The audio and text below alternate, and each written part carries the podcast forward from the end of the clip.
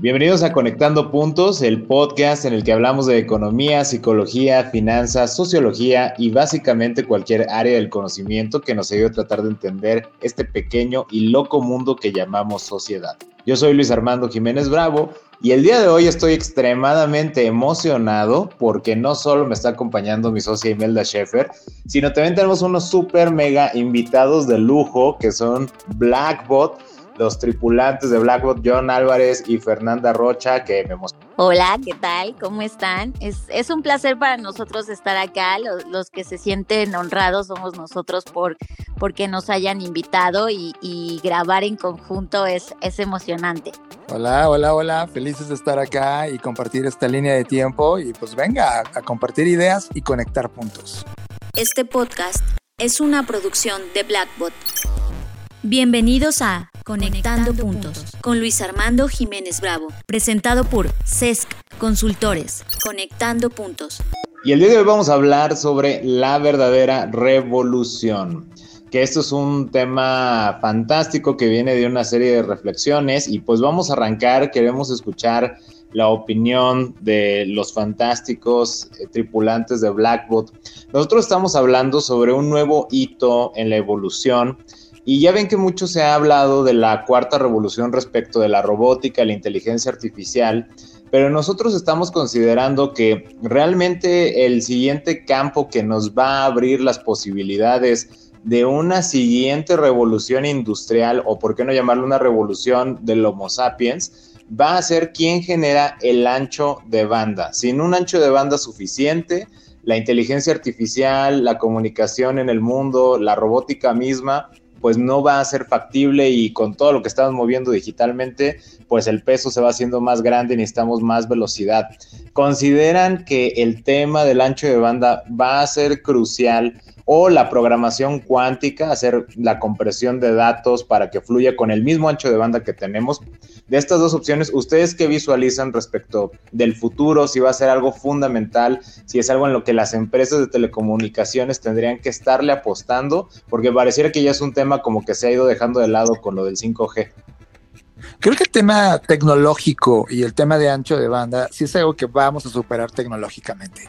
O sea, hace, hace 10 años o un poquito más se hablaba de redes WiMAX, que era un término muy cercano a la 4G que conocemos el día de hoy que estamos ahorita hecho en la 4.5 brincando a la 5G, pero hace 10 años, lo cual nos daba o nos dejaba entender que la maduración de las redes y en general todo el ancho de banda de las telecomunicaciones siempre ha estado listo para recibir esta carga de datos y esta velocidad.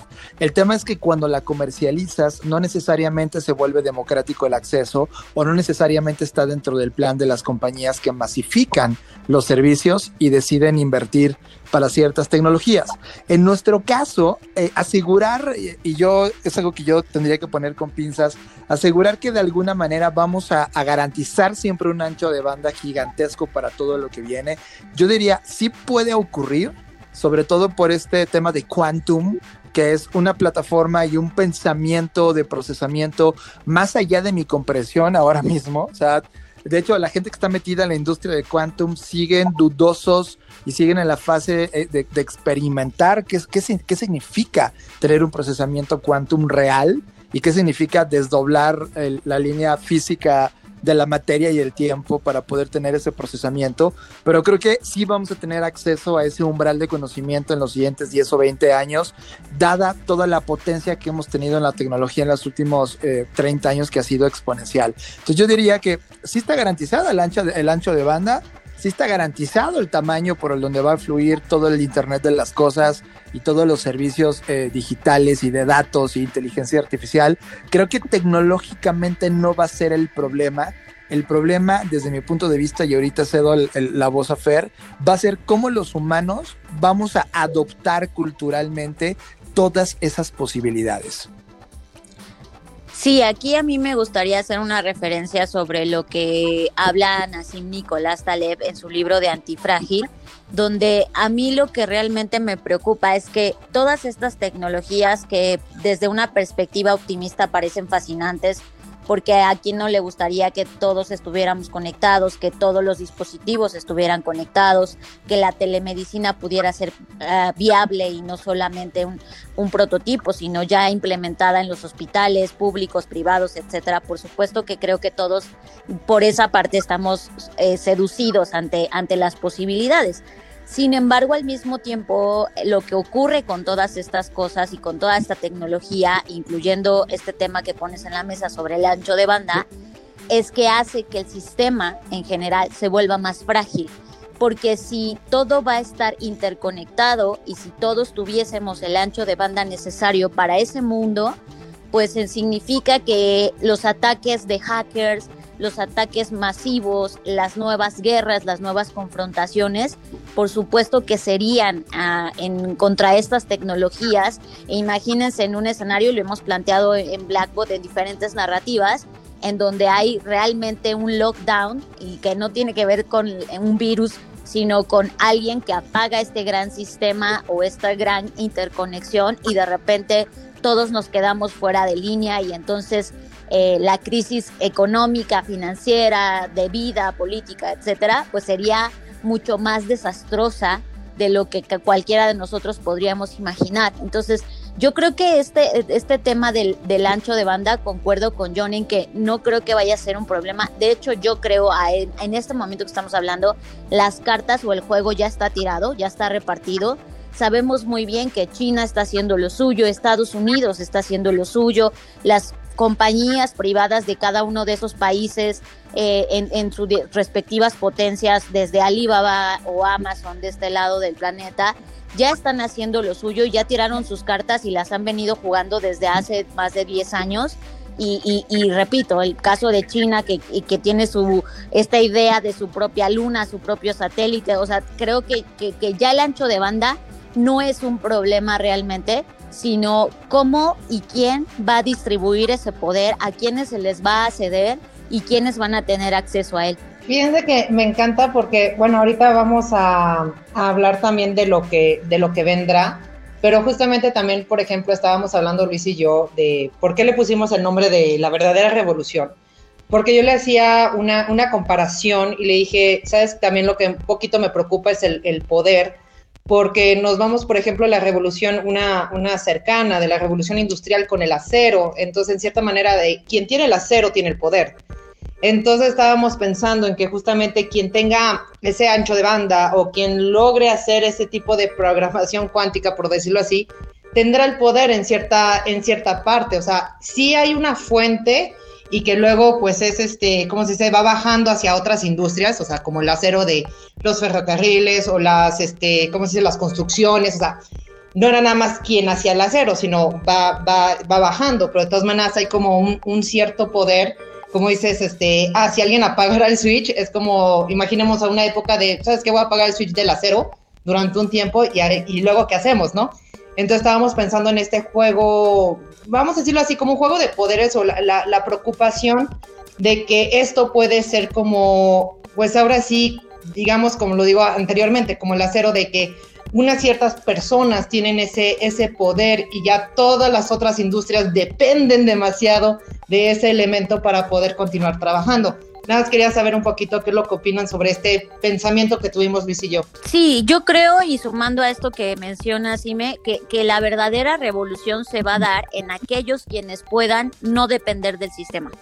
Es decir, eh, las personas que sean capaces de vivir en el mundo hiperconectado al mismo tiempo que ven y disfrutan del mundo no conectado y crean modelos de negocio alrededor de ambos mundos creo que ahí es donde está realmente la revolución e incluso sonaría como un poco un acto como el, y toda esta idea del, del nuevo cyberpunk y de toda esta corriente del despertar nuevamente del cyberpunk apunta hacia eso, ¿no? Donde, ok, si, si nos dejamos llevar totalmente o inclinamos la balanza totalmente hacia la tecnología, nos vamos a volver más vulnerables de lo que pensamos. Eh, por un lado es paradójico, ¿no? Porque pensamos, como dices tú, nos va a dar más poder, pero al mismo tiempo nos va a restar poder. Entonces creo que estos movimientos contraculturales o revolucionarios van a surgir o emerger de justamente la ambivalencia o, el, digamos que el equilibrio y el balance entre el mundo hiperconectado y el que no. Sí, yo, yo opino lo mismo, solo que eh, haciendo el ejemplo de lo que haces con el acero, creo que la materia prima de nuestros tiempos es la data.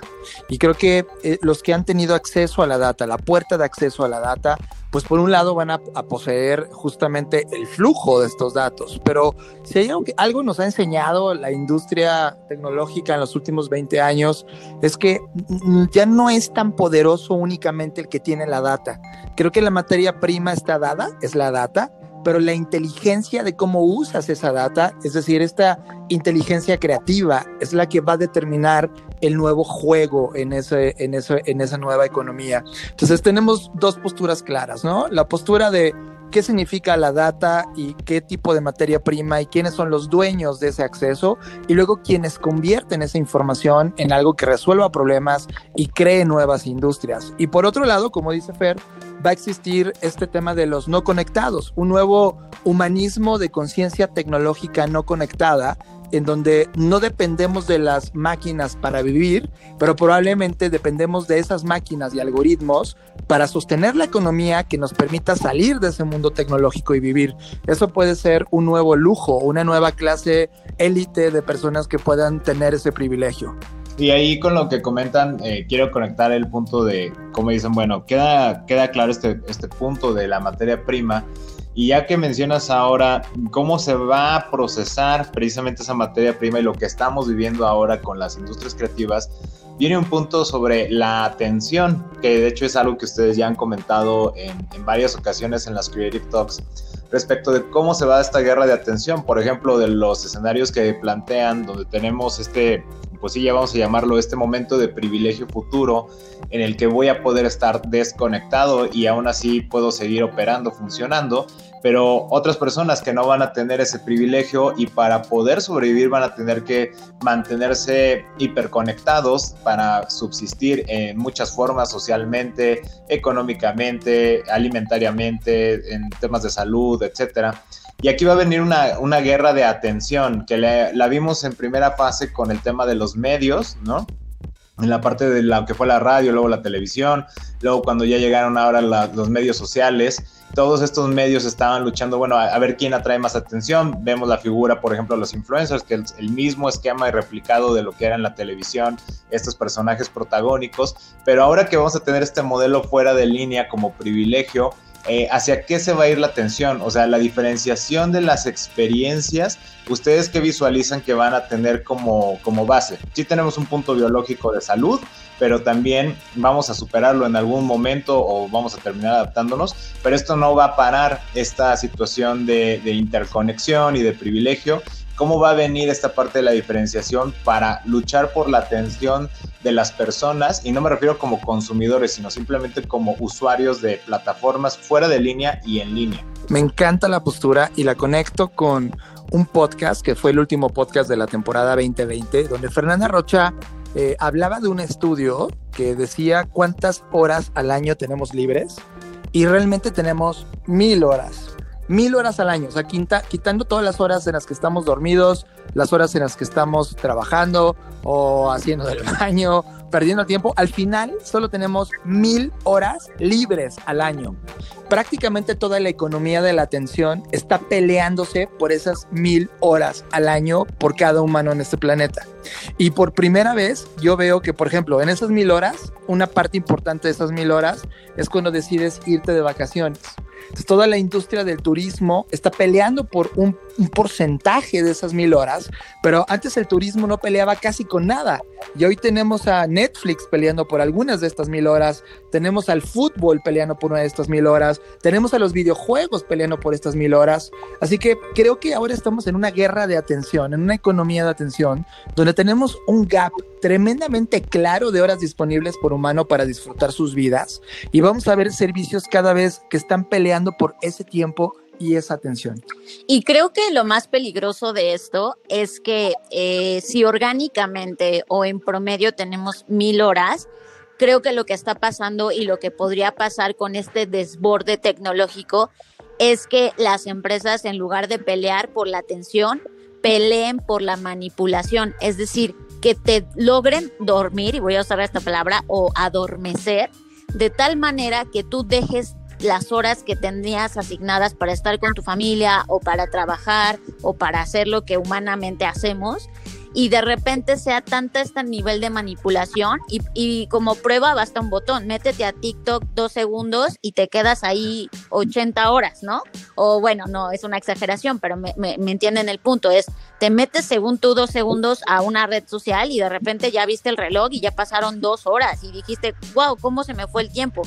Creo que ya no es un tema de atención, porque si fuese un tema de atención, al final del día tú como usuario recibirías algo a cambio, ¿no? Ya sea, no sé, diversión, lo que sea, pero creo que hay un tema actual que ya es casi como una cosa de en donde te sedan, como que entras en un estado de coma, ya no eres tú, ya ni siquiera es tu atención, es simplemente eh, te vuelves como un robot de, en muchos sentidos, en donde consumes tiempo, ya, ya no eres tú mismo y creo que eso es lo peligroso de todo esto. Si a este nivel de Internet que tenemos, si con este Internet y, y quejándonos en México que nuestra red es horrible, lo que sea, ya estamos así de adormecidos. Ahora no quiero pensar cuando esto se multiplique eh, con la tecnología quantum y todo esto, ah, ¿qué vamos a hacer? O sea, vamos a ser prácticamente seres adormecidos que nada más están ahí viviendo o sobreviviendo más bien, como si fuéramos entes inanimados. Eso eh, en particular, a mí me preocupa. Claro, y creo que comentaron un punto muy importante donde esta diferenciación entre manipulación y atención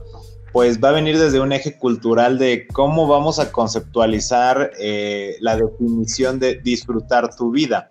Si disfrutar tu vida, por ejemplo, este fenómeno que estamos viendo de, como bien señalas, Fer, de que te están sedando, ¿no? Esta parte de, me meto una red social y ya se me fueron dos horas de, de esas mil horas que tengo libres al año, ya les regalé dos. Eh, viene también eh, muy propiciado por un entorno de, de, seguridad o falta de seguridad social, viene de la mano de un medio donde te desenvuelves llamado casa o inmueble, que puede ser una parte constrictiva, donde no hay mucho que hacer, donde no hay un buen diseño, donde pues una manera de escaparte, o sea, hay condiciones sociales que han favorecido este esquema de diferenciar manipulación, atención y enfocarnos a la manipulación, y eso, si, si cambia nuestro concepto de disfrutar la vida, eh, o, en este momento cómo estamos viendo las señales de lo que la humanidad considera, y esto pues naturalmente es muy regionalizado, no, no podemos hablar de todo el mundo, pero de lo que se está moviendo en la parte de decir, oye, para mí esto es disfrutar la vida o culturalmente en mi región, en mi núcleo social, esta es la definición de disfrutar la vida, es hacia donde se van a orientar estos esfuerzos. La pregunta conectando, si tenemos la data, si tenemos esta parte creativa de conexión, si tenemos estas mil, horas de restricción de tiempo, si tenemos este sesgo que nos puede llevar a la manipulación, habría que ver entonces que los que somos conscientes de este fenómeno apostar a una introspección o abrir un debate sobre lo que es disfrutar la vida y en consecuencia encaminar esa discusión o cómo visualizarían esa evolución para el mejor aprovechamiento de la tecnología y de estas cuestiones? Creo que es un tema básicamente de cultura digital y no hay en, ningún país del mundo hay una agenda específica sobre cultura digital. Mira, cuando tú, no sé, tomas mucho refresco de soda con, azúcar, ¿no? Eh, hay restricciones en, en, el sector salud que te dicen, oye, cuidado, porque te estás elevando tu dosis diaria de carbohidratos, azúcares diarios, etcétera, ¿no? Es decir, hay una cultura detrás que sostiene hasta dónde son los límites de uso de esta bebida llamada refresco con azúcar en Internet, en estos placeres algorítmicos que prácticamente se están convirtiendo todas las redes sociales, no hay tal. O sea, no hay un sello que te diga, oye, cuidado, porque estás pasándote del número recomendado de tu cultura digital diaria. Y ojo, estoy hablando probablemente de algo tremendamente escandaloso que es controlar los medios, eso es un tema que, lo dejo al aire y es tremendamente polémico, pero probablemente necesitamos un filtro de estos medios, es decir, alguien que nos enseñe, ya sea nosotros mismos o nos ayuden las instituciones creadas para la sociedad para entender cómo utilizar bien Internet y entonces tener esta conciencia que hablaba hace unos minutos de este humanismo de conciencia tecnológica. Porque hay algo que está pasándonos en este, en este momento. Al no, al no tener regulaciones o leyes tan claras, tenemos una, real, una realidad algorítmica diseñada por los dueños de las plataformas. Y ellos cada vez se vuelven más sofisticados en las cosas que nos gustan y en las cosas que te gustan y no hay límite, te vuelves adicto. Entonces prácticamente hoy estamos viviendo una adicción de algo que no tiene control y que es más peligroso que el tabaco o cualquier otra droga que hayamos conocido como, como humanidad, porque esta droga tiene que ver con un estar dormido socialmente a cambio de un pequeño placer instantáneo de vuelta que luego se desvanece y regresas a las pantallas por querer más esta discusión necesitamos tenerla porque tú y yo, ustedes y nosotros, representamos la sociedad que ha venido creciendo con esta tecnología y atrás de nosotros hay niños que están creciendo con la tecnología. Y la pregunta es, ¿qué tipo de actos, eh, conductas o acciones queremos que desarrolle esa nueva sociedad?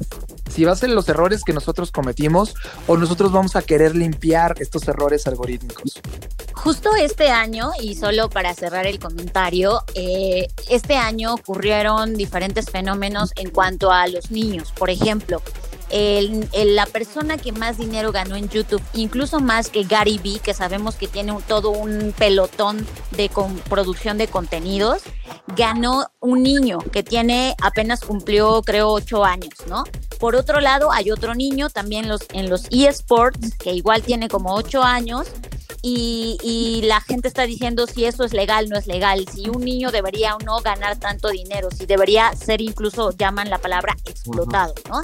Entonces creo que estas son señales y síntomas de que no lo estamos haciendo bien y de que esta cultura digital eh, no la estamos entendiendo. Está por supuesto yendo más rápido que nuestro entendimiento y creo que respondiendo a la pregunta que nos hacías, desde mi perspectiva, la solución estaría en justamente ya ni siquiera el paso posterior de regular o controlar, sino hacerle saber a las personas, así como se hizo una regulación en el etiquetado, donde muchos podrían estar a favor y otros en contra, pero hay, hay algo que se gestó, que se legisló para poder advertirle a las personas que eso que están consumiendo no es saludable. Eso mismo quizás tendríamos que sentarnos a pensar qué y quiénes van a controlar todo el acceso y de y, vuelvo, volvemos al punto cero, ¿no? De quiénes controlan este poder y, y qué tipo de gobiernos eh, establecen en su agenda este tipo de iniciativas que además, lo digo abiertamente, o sea, yo creo que el presidente que se tome en serio eso, por supuesto que tiene asegurado al menos un gran porcentaje de votación, porque sí hay, sí creo yo que es un problema, yo lo veo en grupos, incluso en Facebook, grupos de mamás, de mamás que están preocupadas, de que preguntan preguntas como ¿a qué edad es correcto darle a mi hijo un celular? ¿No? Esas cosas tendrían que hablarse. Sí, yo de hecho quiero conectar tanto con lo que están diciendo justamente, este, me voy tantitito a la tarjeta, pero se me hace súper padre lo que están diciendo porque efectivamente a veces no tenemos la conciencia, especialmente nosotros que crecimos con, o sea, tuvimos el antes y el después y este, pero no nos estamos dando cuenta de los nuevos padres o de padres que tienen hijos chiquitos, como dicen, de que, oye, ¿en qué momento soy? No sé, yo tuve un celular, no sé, a los 15, pero no era el mismo tipo de celular. Ahora tienes otras, este, otras cosas y como dicen, es una, una falta de educación digital que sí se ha considerado en otras adicciones este, o algunos, este, tal vez, um, cosas de salud, por ejemplo, hablamos de, del alcohol o hasta educación sexual, este, educación este, en, sociedad, la moral, o sea, y hay muchísimas cosas, ¿no? En las que vamos, hay un cierto tipo de acercamiento y hay un cierto tipo de educación al respecto, pero efectivamente ahorita estamos en un momento de que ya no, no ha habido muchas regulaciones, no ha habido educación de eso y todavía que ahorita con estos años tal vez vaya a ser todavía más potente la parte del Internet, ya fuera de, de, de esta parte de pandemia, ya siempre fue desde hace un par de años un problema que decían, es que es la adicción de la computadora, la adicción de la pantalla, la adicción de esto y del otro, ¿no? Entonces, se me hace, nada más quería hacer como este paréntesis que se me hace muy interesante lo que dijeron justamente sobre, pues decirlo así, una educación digital. Y aquí conectaron precisamente con, con, este tema que mencionan, mm, vamos a decir ahorita por lo que se está planteando y lo que mencionabas, John, de quién está gestionando estas cuestiones y también lo que señalabas, Fer, por ejemplo, tres o cuatro empresas no fuertes en tema de medios sociales. Si nos vamos a un tema cultural, ahorita consideran que estas empresas lo están visualizando como Si yo ofrezco una experiencia fuera de línea o favorezco experiencias fuera de línea, termino perdiendo. O sea, están viendo ese escenario como un juego de suma negativa donde ellos van a ceder eh, ingresos o van a ceder mercado, como lo veamos desde el enfoque clásico. Y si cambiaran la manera de forma creativa en la cual estos mismos medios sociales eh, favorecieran experiencias externas, las personas sí lo aceptarían, o sea, se moverían a este equilibrio en otras palabras, la responsabilidad inicial está de quien tiene el control y el poder o en el consumidor. Mira, yo creo que es una pregunta muy interesante y pienso inmediatamente en el caso de Amazon. Amazon es una compañía que está pensando en ambos mundos y que de hecho está pensando que toda esta parte tecnológica y algorítmica le ayude a distribuir, en este caso, productos en un modelo offline. ¿Con qué? Por ejemplo, con estos eh, eh, camionetas autónomas que van a llevar adentro productos que todavía no pides, pero que en un minuto vas a pedir, porque gracias a la tecnología de predicción, yo sé que en un minuto tú te vas a pedir ahorita una botella de X marca y entonces yo ya la tengo en mis carritos y para que tú salgas de tu casa, nada más así literal abras la puerta o la ventana en el caso de los drones y yo te dé algo que tú todavía ni siquiera pedías, pero que yo ya estaba listo para cuando lo hicieras.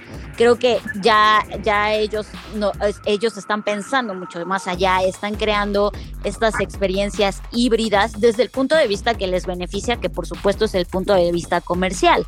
Eh, yo creo que por un lado eh, el poder que tienen sí es responsabilidad de ellos y lo saben y lo han sabido durante todo el tiempo desde que se crearon o se empezaron más bien no a crear sino a, democratizar y a popularizar los algoritmos tecnológicos.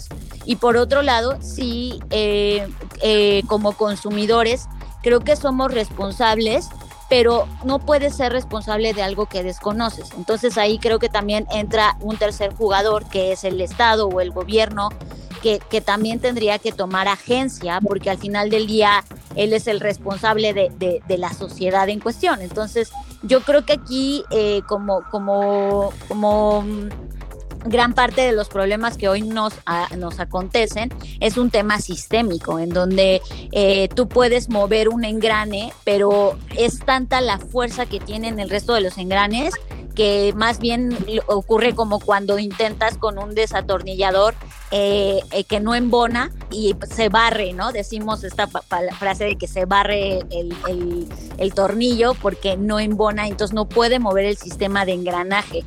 Creo que hoy lo, es lo que está pasando, que estamos un poco estancados y que de alguna forma u otra eh, esto que nos está ocurriendo a raíz de la pandemia en lugar de favorecer eh, o hacer como una pausa, al contrario, eh, aceleró todo este proceso y los engranes grandotes están dando vueltas a todo lo que dan.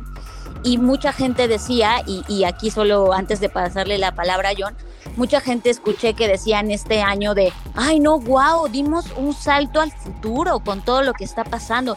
Y es, y, o sea, a mí me, me causa mucha curiosidad porque en realidad no dimos un salto al futuro, intentamos alcanzar a la tecnología, pero no lo logramos todavía. No vamos al ritmo que va la tecnología. Si es la tecnología fuera un vehículo, va a mil kilómetros por hora, mientras que nosotros apenas vamos en 100 kilómetros y ya sentimos el vértigo de ir tan rápido, ¿no? Entonces creo que, que también hay que entender que, que lo primero que tendríamos que hacer y esto va a sonar como muy también este provocador, pero yo sí lo yo sí propondría si estuviese en mis manos a, jalar el freno de mano de la tecnología y hacer una pausa, pero tengo claro que eso no se puede hacer, ¿no? Sobre todo en este mundo tan acelerado. Yo, yo sí creo que sí se puede hacer. De hecho, lo están intentando los mismos padres de Internet.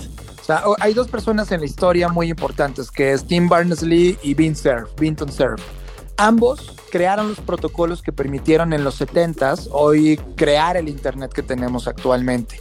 Estas dos personas las han entrevistado de manera continua en los últimos 10 años y están no solo enojados, sino frustrados con el Internet que hoy tenemos. Es decir, ¿a dónde lo llevó la humanidad? Y creo que la respuesta a la pregunta original que hiciste, el, el poder sí recae en los consumidores. Hay una frase en los 70 que era Power to the People. Y, finalmente encontraron una plataforma llamada Internet que sí le dio el poder a las personas. El problema es que las personas el día de hoy ya no buscan el poder, solo buscan la satisfacción, el placer y se durmieron en esta realidad algorítmica que te da estos shots de placer.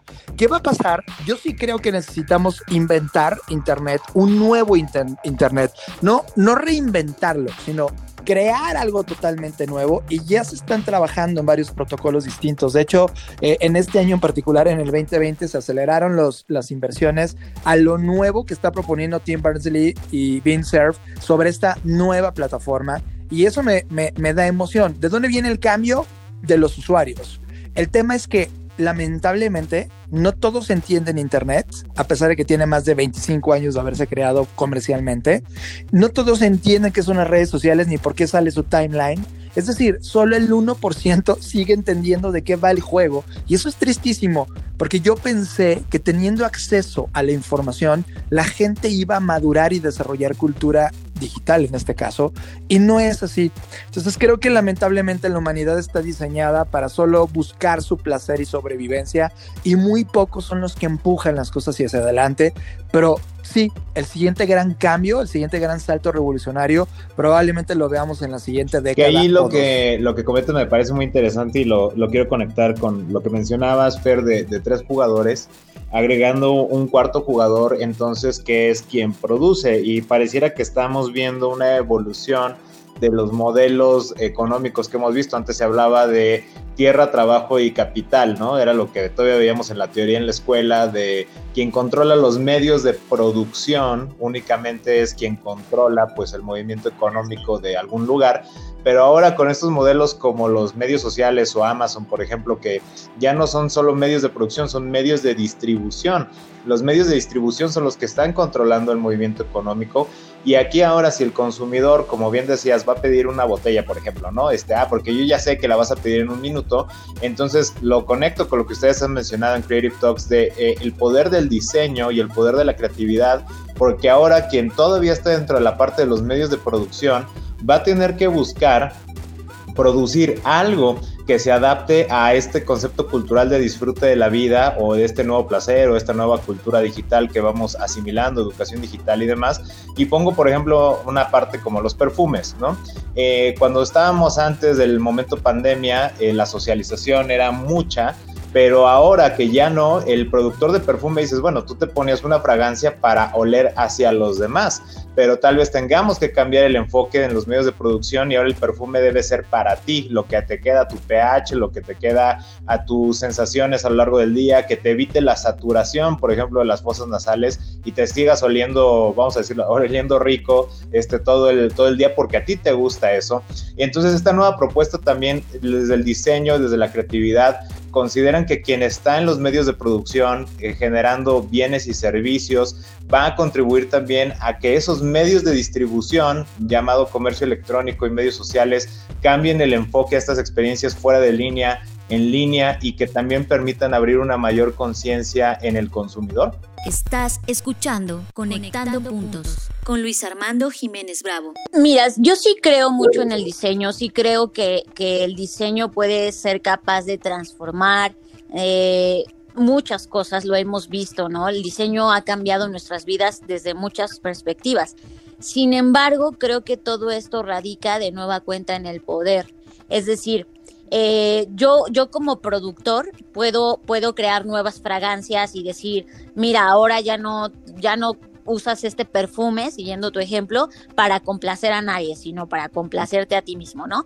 Pero tiene que ver con lo que hablábamos al inicio, con nuestros constructos y creencias de lo que significa vivir, de lo que significa placer, de lo que significa bienestar y luchar contra la desmaterialización, porque por ejemplo, pensando en el ejemplo de perfumes, nosotros que tenemos un cliente que justo se dedica buena parte a esto, pues ellos más bien eh, empezaron a ver cómo dematerializaban el perfume, es decir, cómo lo convertían en un activo digital, en donde ya no huele, pero tiene un, despierta otros eh, puntos sensoriales que tienen que ver con tecnologías digitales y ya, y ya se transforma en otra cosa, ¿no? Entonces, creo que, que eh, pensando en esto y, analizando lo que ha venido ocurriendo los últimos años, todo lo que creíamos que nos daba sensaciones o que explotaba en nosotros emociones sensoriales, etcétera, desafortunada o afortunadamente se ha dematerializado, se ha digitalizado, ha evolucionado y, se ha convertido en bits y bytes. Eh, y, creo que también esta parte que mencionas de, de, bueno, ¿y qué tienen que hacer? La parte productiva, se tiene que también sumar a esta corriente de digitalización o no. Y creo que ahí tiene que ver con ya con cosas más arraigadas de la propia cultura de la empresa. ¿A qué me refiero? Eh, eh, y lo hemos hablado muchas veces, incluso fuera del podcast, en donde hoy sales, bueno, en este momento no puedes salir, pero antes de la pandemia salías y te comías, no sé, voy a hablar de un guisado mexicano, un sope en la calle, ¿no? Y eso te parecía, pues, de cierta forma como normal, porque pues ibas a tu, con la señora de tu preferencia y comprabas esto, pero hoy eso se ha vuelto un lujo y es como, a ver, la masa no creo que logremos dematerializarla, al menos no todavía, y eso sigue siendo como una necesidad, al menos en México, ¿no? Consumir este tipo de productos. Y, y, creo que va a haber una distinción entre, ok, yo soy productor de maíz pensándolo, y es, ¿qué hago con esto? Es, me, me puedo, tengo dos opciones, ¿no?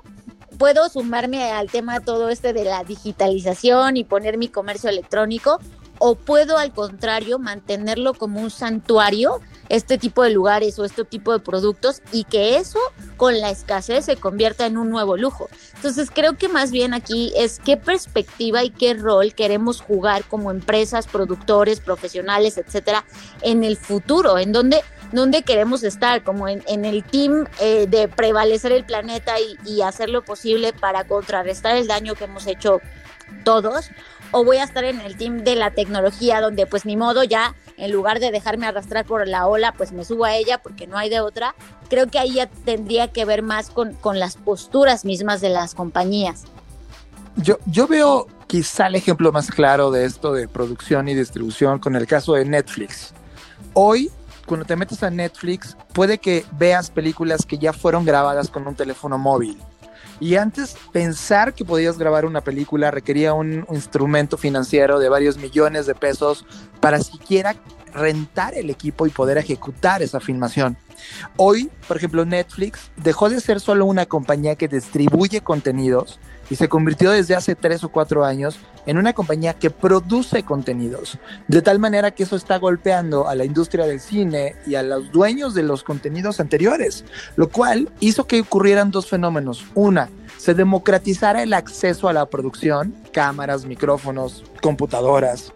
Dos, la gente que entraba a la industria de contenido, que solo había como siete u ocho productoras que podías entrar, ahora tú puedes ser tu productora y vender directamente a Netflix y Netflix llegar directamente al usuario que sí está buscando este tipo de contenido. Y esto ha creado una crisis para los que piensan de forma tradicional y una oportunidad para los que estaban buscando un espacio. Lo interesante es el camino hacia futuro. Yo creo que en el futuro vamos a tener ambas experiencias y ambas se van a acomodar. Hay gente que va a pagar por un ticket para ir a un cine en el futuro, no sé, en el 2030, por la experiencia clásica de ir al cine. Así como hoy te compras un vinil y lo pones en tu antiguo reproductor y dices, wow, suena rayado, ese sonido lo-fi es increíble. Esa experiencia sigue teniendo sus, sus cosas ricas, pero también lo otro digital lo vuelve tremendamente eficiente y hace que nuevas industrias surjan. Yo en síntesis veo, sí ya se rompió el viejo pensamiento tradicional de la economía, pero sigue viviendo este tema de producción-distribución, solo que ahora los distribuidores se convirtieron en productores y los productores también adquirieron capacidad de distribución. Por lo tanto, estamos viendo este flujo de dos fuerzas peleando y la, la respuesta correcta es conviértelo en un ecosistema donde colabore. Y ahí es un punto muy importante y ahorita le, le paso la, la, palabra a Imelda. Estábamos hablando, por ejemplo, justo lo que comentas ahora en el tema de, de, diseño también con la parte de los avatares, que nos encanta que ustedes pues siempre yendo a la vanguardia ya han hecho experimentos con estos modelos nuevos de personificación digital. Y en este sentido, estamos visualizando entonces que si ya tenemos modelos de producción y distribución que se están volviendo modelos híbridos de negocio y que van a ir evolucionando, como en un momento se van a empatar, van a encajar. Eh, ustedes también lo han dicho y me encanta, no recuerdo exactamente en qué episodio de las Creative Talks, pero hablaban de el no especializarte en algo, sino irte a la generalidad. ¿Y por qué lo menciono por esta parte de los avatares? Ah, estamos visualizando tal vez que existan diseñadores de moda que ante el furor de lo digital apuesten sus recursos, su creatividad a únicamente especializarse en el nicho de avatares o de moda digital para algunos este, juegos o plataformas de segunda vida digital, pero sería un error entonces, ¿no? Porque tendrían que mantener esta visión híbrida de cómo sigo proveyendo al cuerpo físico y aparte a la personificación digital. Lo, lo visualizan de esa manera, o sea, hoy más que nunca con esta hibridación de modelos, el apostarle a la especialización sería un craso error porque tarde que temprano, cuando se dé la homologación o el empate de todos los jugadores, pues vas a tener que ofrecer ambas perspectivas de manera simultánea, ¿cierto? Sí, sí, yo en lo personal abogo por la amplitud del espectro, es decir, que esto que dices es correcto. Si yo ahorita fuese una diseñadora de modas, por supuesto que estaría jugando en las plataformas, diseñando ropa para, para los Sims, como lo pusimos en el reporte de tendencias, que, que hay todo un movimiento de Simstagramers, que son diseñadores que exclusivamente hacen cosas para The Sims, que es este juego pues de segunda vida, ¿no? Digital.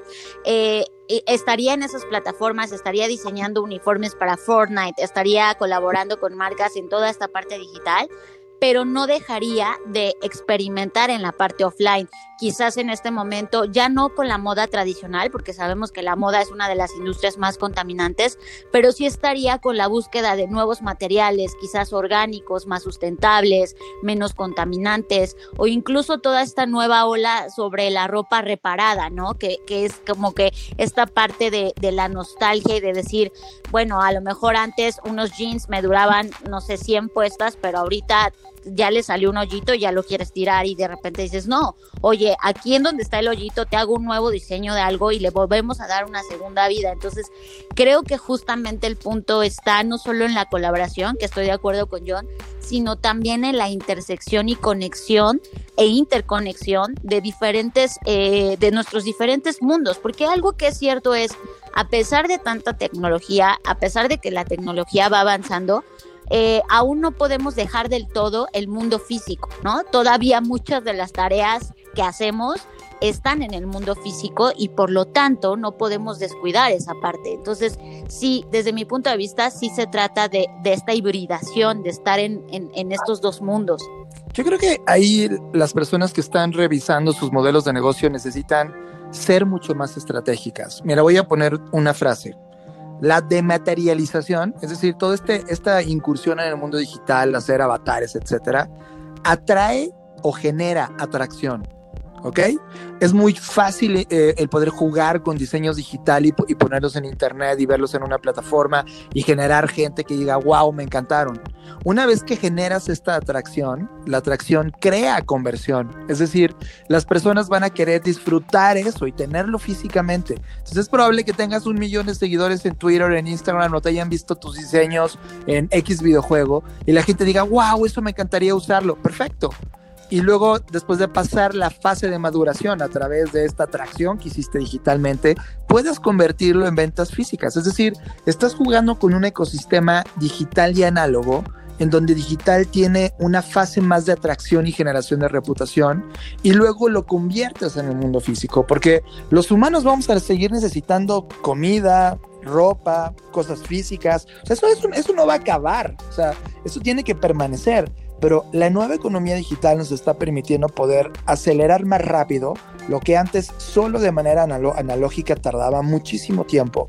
Lo que tienes que hacer es pensar de forma estratégica cómo ir conquistando cada uno de estos espacios o puntos de contacto que te permitan establecer un modelo equilibrado. Fíjate que me encanta esta parte de, estar en, en ambos mundos porque justamente también estábamos hablando Luis y yo sobre Um, ya poniéndole como quinta al futuro, que ahorita me encanta porque no estamos imaginando cosas de, de, en algunos años, nos puede tocar o no nos puede tocar, pero el punto es de que siempre ha habido y desde hace muchísimo tiempo ese miedo de que los robots este, van a quitar empleos, todo va a ser robotizado, todo va a ser robotizado.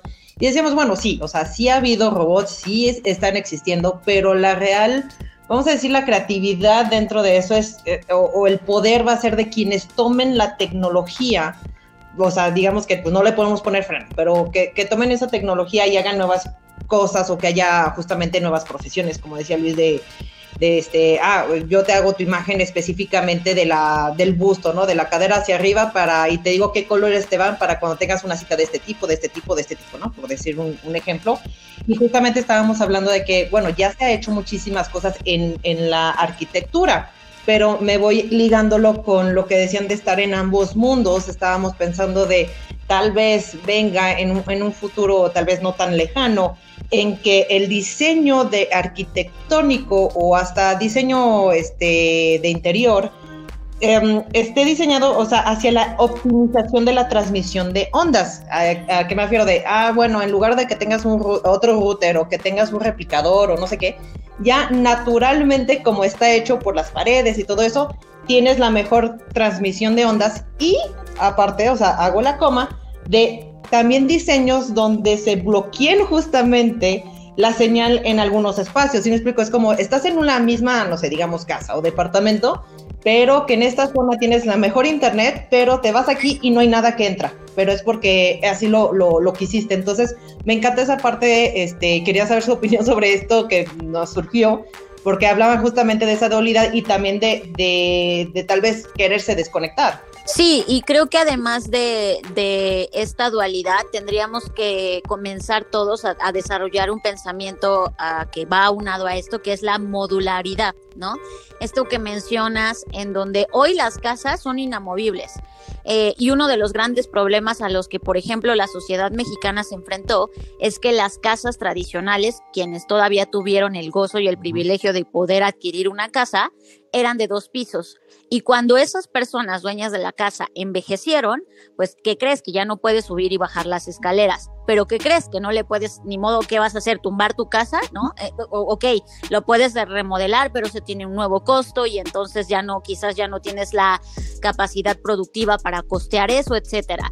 Entonces, esta modularidad justo apunta no solamente a tener esta ergonomía o esta anatomía que se adapta a al Internet o al bloqueo del Internet, sino también a ser capaz de, de, poder modularmente, cual si fueran legos, adaptar tu casa para diferentes situaciones, en donde, ok, comenzó siendo una casa de dos pisos porque éramos una familia de cuatro personas, pero luego los hijos se van y ahora la volvemos una casa de un solo piso, que es más larga, que tiene ciertos espacios que antes eran los cuartos de los niños, ahora los transformaste en una sala de cine en tu casa, no lo sé. Entonces creo que también eh, la arquitectura representa un gran ejemplo porque es muy tangible de cómo estos sistemas modulares no, no solo son necesarios, sino van a ser eh, mucho punto de desarrollo en muchas cosas, ¿no? Y lo vemos, por ejemplo, también en los teléfonos móviles.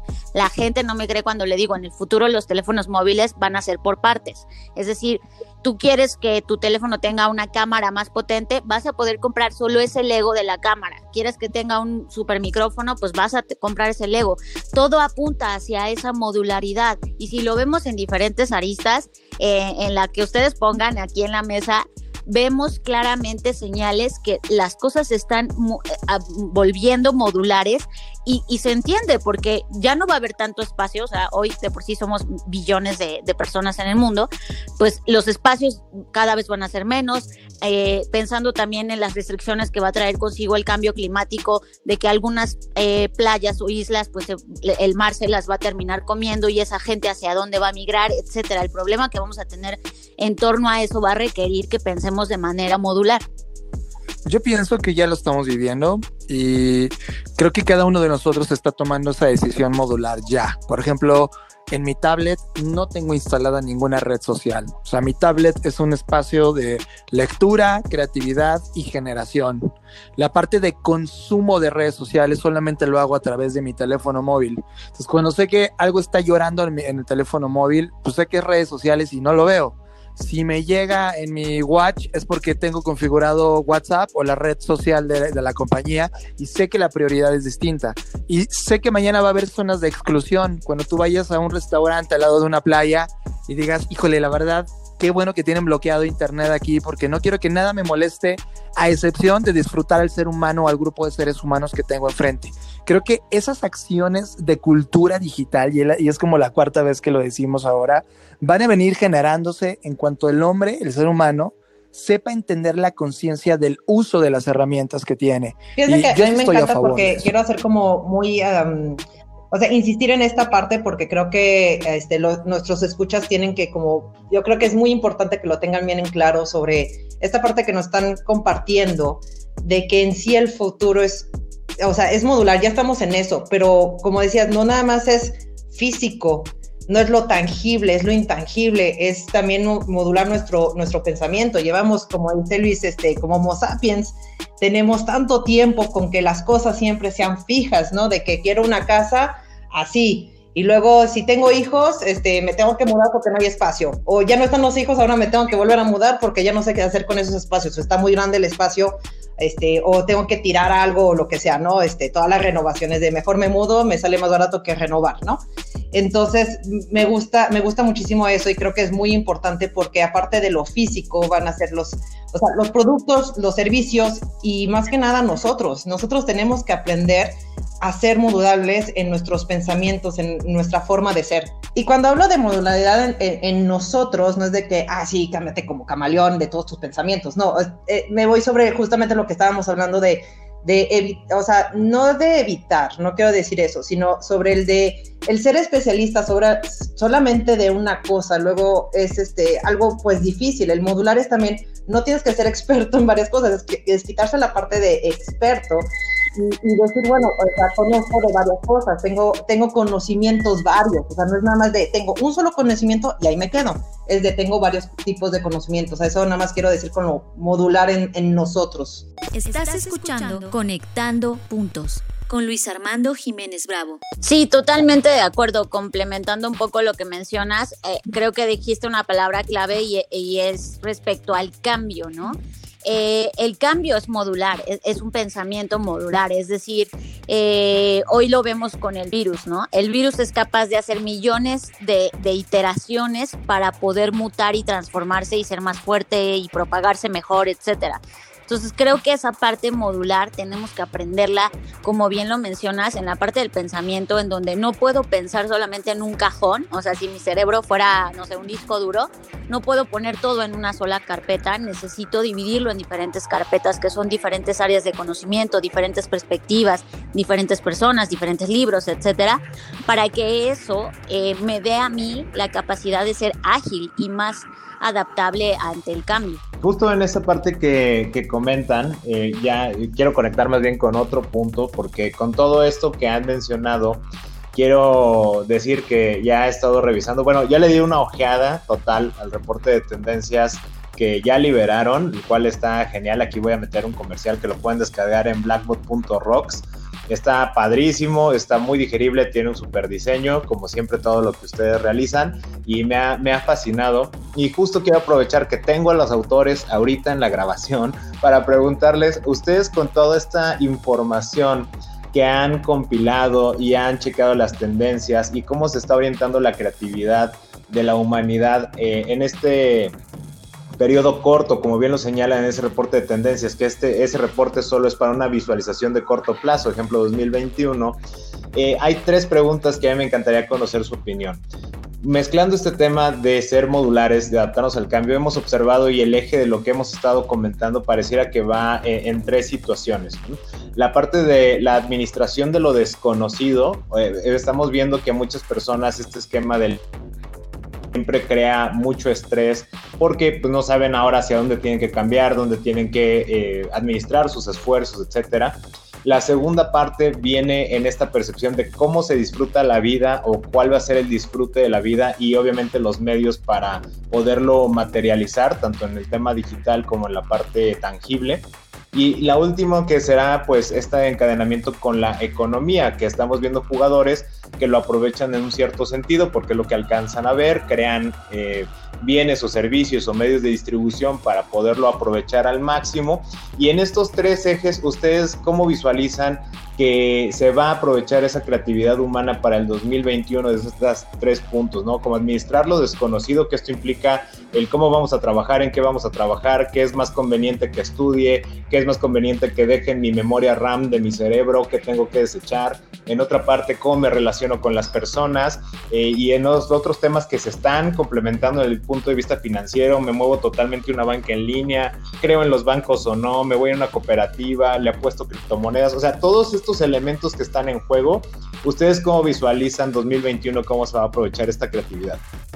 Mira, yo creo que eh, desde mi percepción está el mundo eh, o esta situación dividida en dos caminos. La primera es si hay una, um, desafortunadamente, una amplitud en la brecha, en la desigualdad, en la pobreza, Vemos en, en México que la, la, la, clase media prácticamente desapareció porque se supone que la clase media estaba dividida en media alta, media media y media baja. Bueno, pues la media alta ya se fue a media baja también, la media media media baja y la, media baja se fue a pobreza, ¿no? Entonces, para empezar, sí, desafortunadamente va a existir un, un va a seguir profundizándose o agudizándose esta brecha y para poder pensar en lo que significa eh, el bienestar y en todas estas cosas y en aprovechar esto, pues prácticamente primero tienes que tener resueltas tus necesidades básicas, ¿no? Entonces, eso ya va a ser una gran división. Si de por sí ahorita estamos padeciendo este fenómeno de polarización justamente porque no tenemos un sistema de pensamiento modular, sino totalitario, bueno, pues desafortunadamente se va a seguir agudizando. Pero de estos movimientos de, de, extremistas, en, en, el sentido no, no de lo que ejecutan, sino de lo que padecen, también se están generando nuevas resistencias y estas resistencias tienen que ver con la protección de los recursos naturales, ¿no? Entonces yo creo que, que, que sí va a haber un, un, tema tecnológico muy, muy grande, de por sí ya lo hay y ya lo ya hemos tenido. Sí hay una reconceptualización de qué significa estar bien en mi casa, qué significa estar bien con mi familia, qué tanto estoy dispuesto a hacer por mi trabajo, porque hoy nos dimos cuenta como la verdadera cara de nuestros jefes, ¿no? Es como a ver qué tanto me ayudaron, me apoyaron, me dieron, me facilitaron, o por el contrario, qué tanto me quitaron, qué tanto me exigieron, qué tanto me, demandaron y, entonces tú comienzas a hacerte preguntas que antes no te cuestionabas, que es como qué tanto vale la pena eh, meterle años de mi vida a este proyecto o estar trabajando con esta compañía y, y, qué tal si mejor le pongo atención a mi familia. Si hay un tema de revalorización de lo importante, eh, cualquiera que esto sea para cada persona, pero sí hay una revalorización. Y, contestando el tema de la creatividad en puntual, yo creo que habría que dar un poquito un salto atrás y es no dejar morir la curiosidad. La, la creatividad no puede existir sin la curiosidad. Y la curiosidad es algo que nos mantiene no solamente vivos, sino que nos mantiene y nos mantendrá distanciados de las máquinas una máquina no es capaz, por más inteligente que sea, de preguntarse por qué. No hemos sabido de casos donde el algoritmo de Facebook diga, ay, ¿por qué soy el algoritmo de Facebook? Mejor me voy a ir a la playa a descansar, ¿no?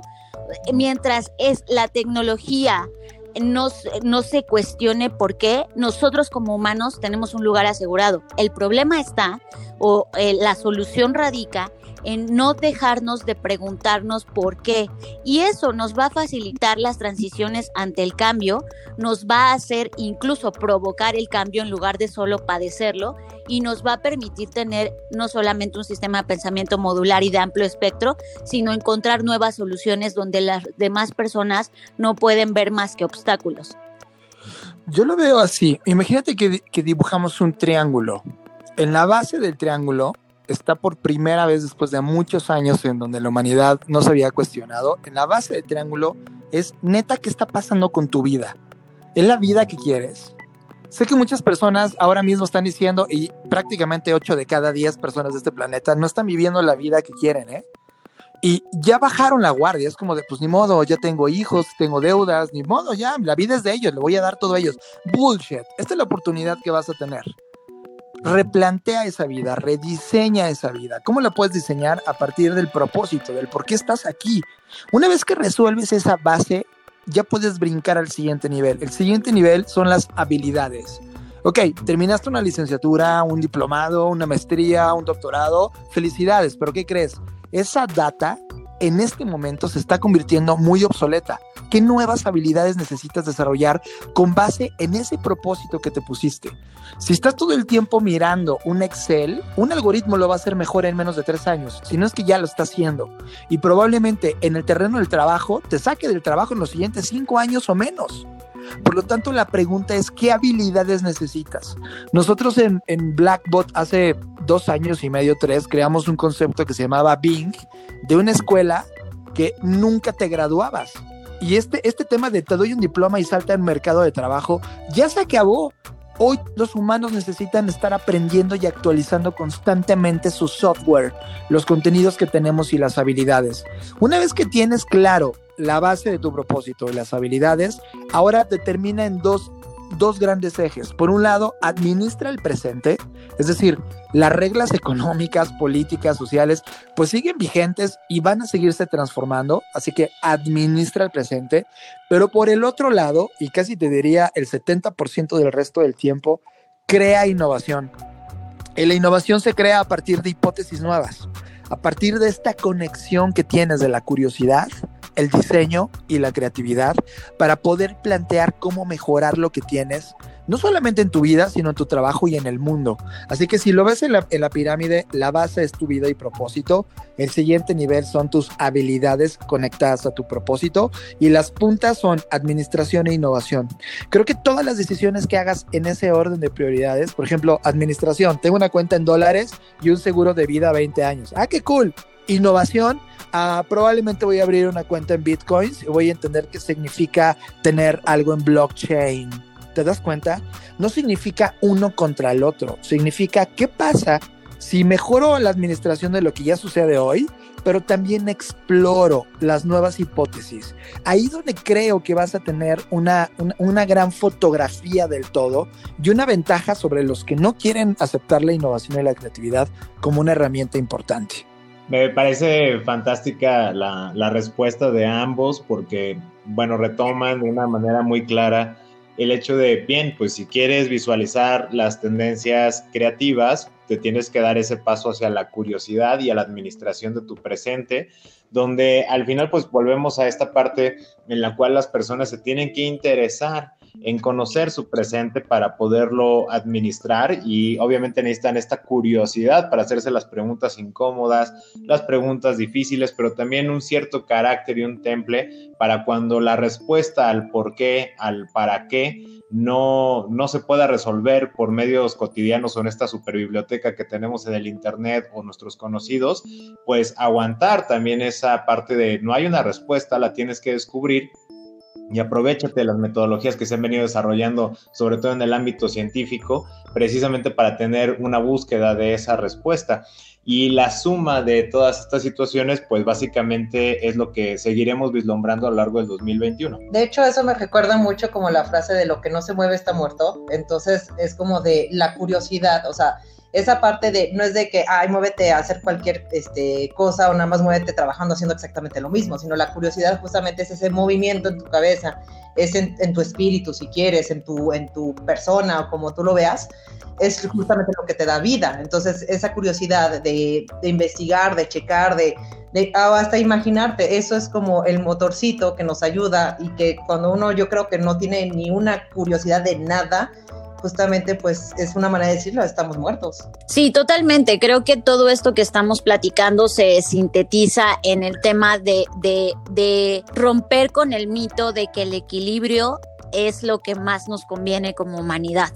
Ya nos dimos cuenta, ya probamos diferentes hipótesis en cuanto al equilibrio y como bien mencionas, Ime, el equilibrio es, muerta, es muestra de que el sistema está muerto. Cuando tú te haces un electrocardiograma o te miden el ritmo cardíaco y sale en, línea, es decir, equilibrado, significa que tu corazón dejó de funcionar, que estás muerto.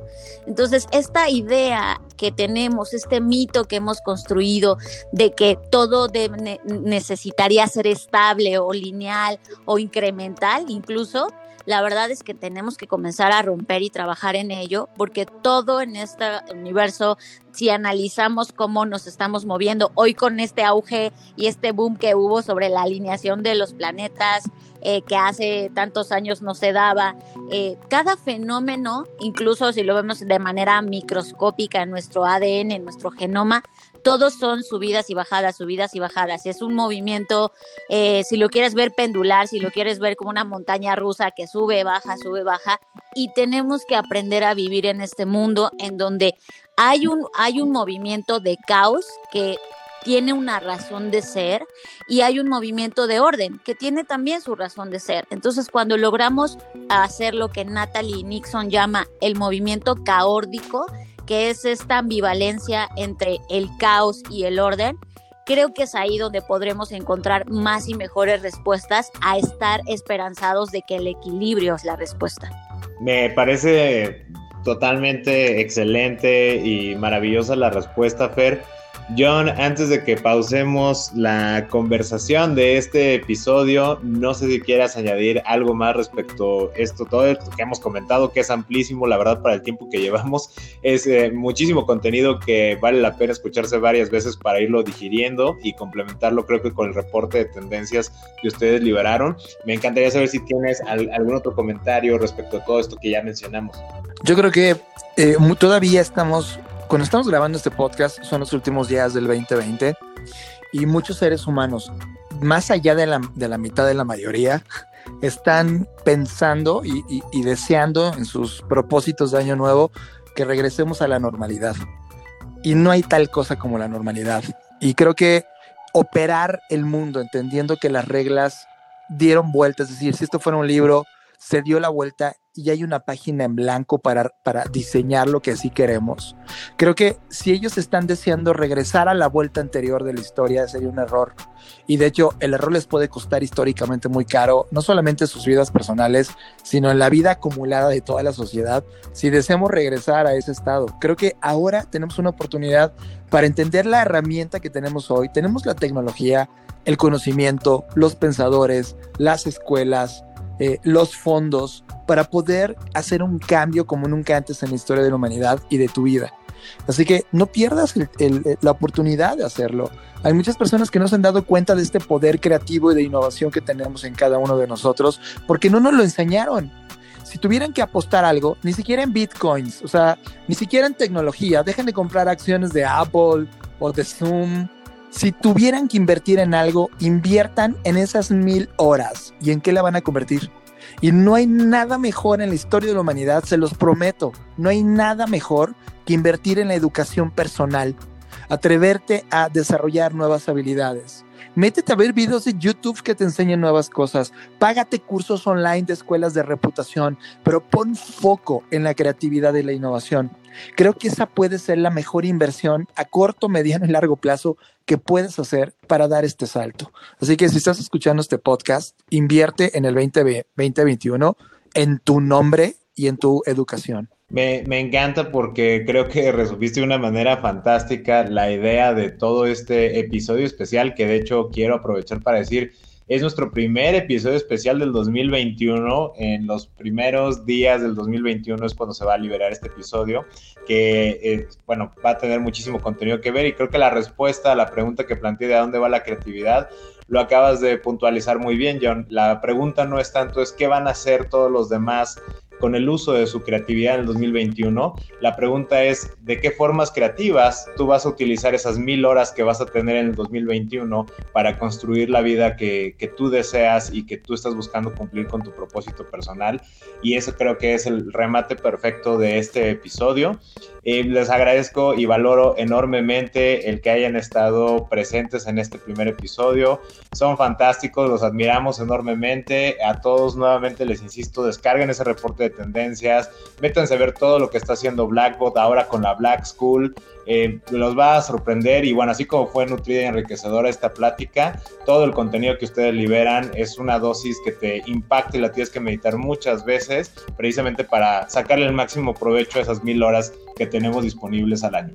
Muchas gracias a ustedes, ha sido un placer eh, iniciar el año acá en, en el podcast, que si bien lo estamos grabando previamente, Me encanta que, que inicie el año con, con este podcast y como siempre es un placer compartir estas ideas con ustedes que si por nosotros fueras nos seguiríamos y sería mucho más horas y más tiempo.